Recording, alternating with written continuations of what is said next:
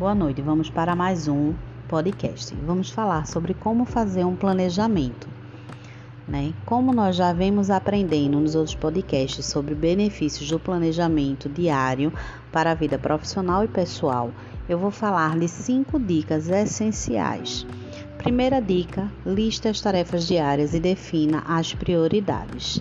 Segunda dica: defina prazos para a realização. Terceira dica: planeje, planeje o dia seguinte. Quarta dica: organize o seu espaço de trabalho. Isso é muito importante. E quinta dica, sendo a última, saiba descansar e dizer não para algumas atribuições que lhe são dadas. Até o próximo podcast.